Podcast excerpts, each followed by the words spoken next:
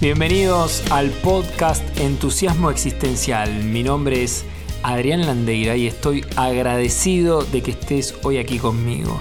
Estás a solo un paso de aprender algo nuevo para encender la chispa que iluminará tu camino hacia la mejor versión de ti mismo. Dime la cantidad de conversaciones difíciles que has tenido y te diré el grado de éxito que tienes una bonita frase para abordar esta temática que tanto me ha costado, que tan incómodo me pone. Son las llamadas conversaciones difíciles. Son estas conversaciones que estamos evitando abordar, ya sea porque no queremos, por cualquier razón y justificación que fueran, o porque no toleramos la incomodidad que podrían llegar a representar, o bueno, porque simplemente no sabemos cómo abordarlas. Si te ha llegado a suceder como a mí, estas conversaciones las tapaba con otras actividades. O bien creía que como por arte de magia iban a desaparecer o solucionarse por sí solas. No podía estar más equivocado.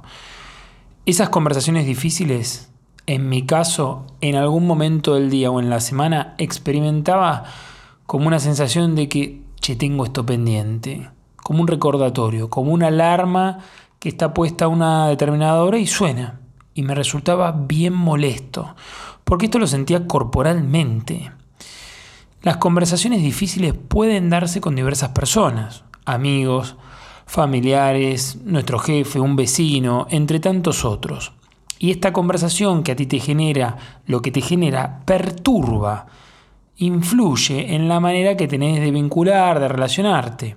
Es como que cada vez que te relacionás con esa persona, interactúas pero desde esta incomodidad, ¿no? Y este no sé cómo decirle lo que tengo aquí dentro mío se hace cada vez más presente. Lo interesante es que eso que no expresas se guarda en tu cuerpo y tiene asociado una gama de emociones, sensaciones, incluso juicios y opiniones. Y si te relacionas de ese lugar que está teñido, ¿sí? que está influenciado por esta por este lugar emocional, con juicios, con opiniones, con sensaciones, no estás viendo a la persona, sino que estás viendo esta gama de sensaciones. ¿sí? Eh, o sea, no, podría, no estarías trascendiendo ¿sí? la incomodidad o esta sensación que te genera. Comprendo, y por experiencia propia y como esencia que soy, que evito el dolor en cualquiera de sus formas. Me ha costado sostener conversaciones difíciles. Yo no tengo ningún problema en hablar en público o ante muchísimas personas que ni siquiera conozco. Ahora, hablar con mi padre sobre lo que me pasa, lo que siento, o simplemente manifestarle mi cariño, decirle te quiero, demostrarle mi afecto, ha sido un gran obstáculo. Quizás te sorprenda lo que te cuento, pero esto es así. No podía decirle esas dos palabras. Me costó horrores. Sin embargo, debo reconocer que al tener lo que para mí era en ese momento esa conversación difícil, mi mundo cambió. Y como verás, no era una conversación de reclamo o de crítica o manifestar una disconformidad, sino que para mí era difícil esa conversación y punto. Y la quería tener, la quería atravesar, porque era importante para mí manifestarle a mi padre mi afecto. Y sucedió que se hizo difícil porque justamente no podía hacerlo. Si te atreves a transitar la conversación que vos creas que tengas pendiente con quien sea, para mí es un paso gigantesco en tu camino de crecimiento personal, e independientemente de que el otro haga o no haga lo que vos por ahí te imaginás o esperás que hiciera, o reaccione totalmente de manera contraria como te lo hubieses imaginado o deseado, ya el hecho de poder sentarte y hacerlo y, tener esa conversación ya habla para mí de una madurez y de una claridad para con vos increíble. Esto yo lo llamo empoderamiento personal. Hacerte cargo de tus deseos, de tu sentir. Antes de compartirte las preguntas para que reflexiones sobre cada etapa, para llevarla a cabo la conversación difícil, quiero acercarte como algunos tips. Y estos son, recordá hablar desde lo que a vos te pasa. Recordá hablar desde lo que a vos te pasa. Es decir, yo siento O decir, cuando vos haces tal cosa, a mí me pasa esto o siento esto. Por ejemplo, no busques atacar al otro y mucho menos descalificar o agredir a su ser. No. Vos te puedes hacer cargo de lo que vos sentís, es decir, de tu piel para adentro. Recordá que no sabemos cómo las cosas son, sino cómo las interpretamos. Dale lugar a tus emociones. Dale lugar a tus emociones. Y esto no significa descontrolarte. O por ejemplo, si tenés un acceso de, de ira, descargarla en el otro. Darle lugar, yo hago referencia a reconocer, a legitimar tu sentir. Incluso si están conversando, puedes animarte a decirle lo que estás sintiendo, comentarle en ese momento las emociones que estás sintiendo, experimentando. Y preguntarle cómo está el otro, cómo se siente. Sea amable. Sea amable. Por más difícil que sea la conversación, vos sos el dueño de tu actitud. El otro, recordá, es el otro. Hacete cargo de la impecabilidad de tu actitud. Si la otra persona te agrede, reacciona, está de copas con el ego y te contesta de una manera que podemos jugar muy negativa para vos, no te sumes, no escales esta situación a mayores intensidades emocionales donde se puede ir todo, se puede descontrolar en cualquier momento. Vos podés gobernar tu actitud y decidir, y eso es 100% tuyo. Nadie, absolutamente nadie, puede cambiarte la actitud que vos decidís tener a cada instante.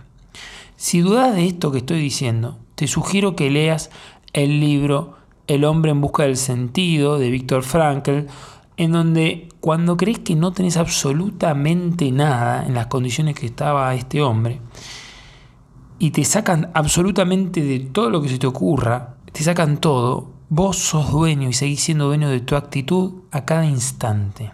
Bien interesante. Recuerda chequear tus sensaciones.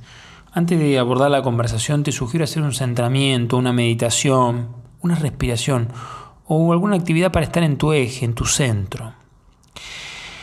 Ahora sí, con estas pautas que te acabo de acercar, quiero regalarte preguntas para cada una de las etapas, para que encuentres tu forma, tu manera, tu modelo y puedas buscar la mejor forma para tener estas conversaciones que desde mi mirada lograrán un tremendo poder personal. Vamos a verlas. Resumí en tres etapas. La primera etapa le llamé preparación y te acerco las preguntas. ¿Para qué vas a conversar? ¿Qué hace importante esta conversación para vos? ¿Qué emoción sentís ante esta conversación? ¿Y qué emoción inferís que puede llegar a sentir el otro? ¿Hay algo que aún puede dolerle al otro? En ese caso deberías empezar por ahí, antes de llevar el tema, empezar a bucear que es si hay alguna conversación pendiente, algún resentimiento que quedó. ¿Qué resultado querés obtener de esta conversación? ¿Qué valores querés sostener como guía en tu accionar? ¿Cuál sería el mejor contexto para esta conversación? Y acá, en sentido amplio, tiempo y lugar, considerando también las necesidades del otro, ¿sí? el contexto. ¿Qué es importante para vos cuidar en esta conversación? ¿Y de qué te querés hacer cargo y de qué no en esta conversación? ¿Cómo te vas a preparar mental, emocional, corporalmente para esta conversación? ¿Cuál sería la escena tan temida al momento de tener esta conversación? ¿Y qué es lo peor que podría sucederte? ¿Qué posibilidades crees que se abren si tenés esta conversación? ¿Desde qué lugar, cuerpo, emoción, lenguaje, vas a tener esta conversación? Puedes anotar tus juicios, tus miedos, sensaciones y luego de la conversación anotar lo mismo y comparar. Podrás ver las expectativas, miedos, los imaginarios y contrastarlo luego de la conversación con tus percepciones. Y es bien interesante porque ahí vas a poder mirar, observar y hacerte la pregunta, ¿qué descubrís de tu manera de hacer algo antes y después de ejecutarlo? En este caso, la conversación difícil tenías toda una serie de expectativas, emociones y después sucedió otra cosa. Bien interesante para mirarlo. Vayamos ahora a la etapa 2, ejecución, o sea, llevar a cabo la conversación. Te voy a traer algunas guías. No son la verdad, no la tomes como una verdad. como que son pasos a seguir como una receta, sino tomarlos como algo a ver qué puedes tomar y qué te hace sentido para llevar a cabo la eh, conversación. Registra tus sensaciones antes, durante y luego de la conversación, toma conciencia de tus emociones y busca gestionarlas, no controlarlas. Recuerda hablar desde vos, de lo que a vos te pasa. Evita atacar al ser, del otro. No te coloques en una postura de víctima en la conversación, porque en donde pareciera que el otro te hace, el otro no te hace nada. En tal caso, a esto abre la posibilidad de lo, de lo que a vos te sucede. ¿sí? En cuerpo, emocionalidad y lenguaje, cuando la otra persona hace determinadas cosas en relación al vínculo con vos o tiene determinadas actitudes, pero el otro a vos no te hace nada, el otro hace.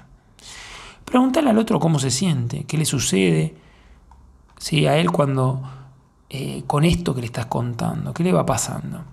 Intenta llegar a acuerdos genuinos y comprometerse cada uno a cumplirlos y probar a ver qué pasa. Puedes ser sincero para con la persona y manifestarle lo que es importante para vos de cara a esa relación. Y que pese a que la conversación te incomode, te fastidie, te genere lo que te genere, miedo, lo que fuera, te estás mostrando, mostrarle que estás predispuesto abierto a querer sentirte mejor y por lo tanto que la relación cambie. Busca sentarte previamente, recordando cuál es el propósito de la conversación. No lleves una postura categórica, firme, de querer ganar. Más allá de que suceda lo que suceda y que sientas que el otro mantiene una postura rígida o que sentís que te ataca, no te subas a esa idea. Intenta ver el bosque, ¿sí? no el árbol. Perseguí la excelencia. Busca mantener lo que decía la impecabilidad, ¿sí? más allá de todo expectativo, resultado. Soltar el resultado.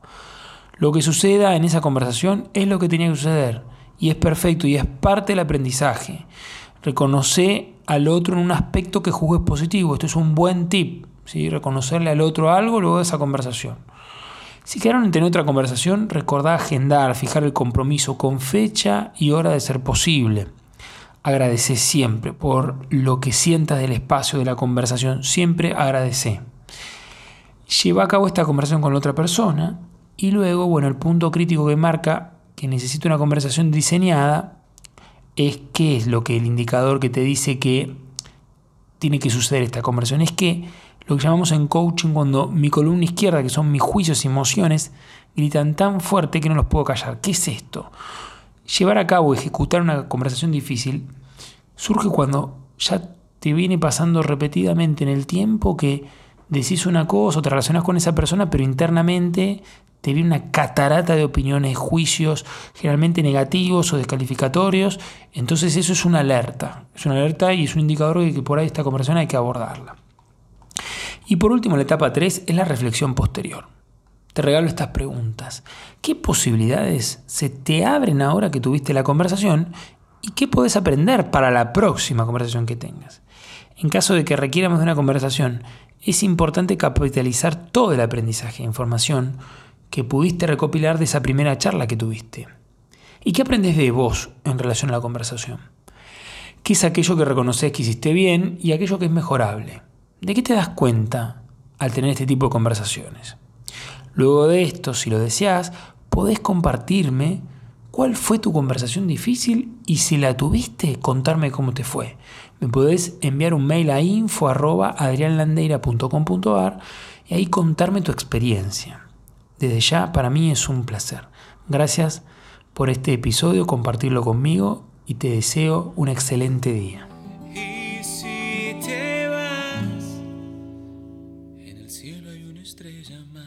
Este podcast de hoy ha terminado. Espero que lo hayas disfrutado tanto como yo. Nos vemos en nuestro próximo episodio. Y a donde quiera que desees ir en tu vida, recuerda, microacciones nada heroicas.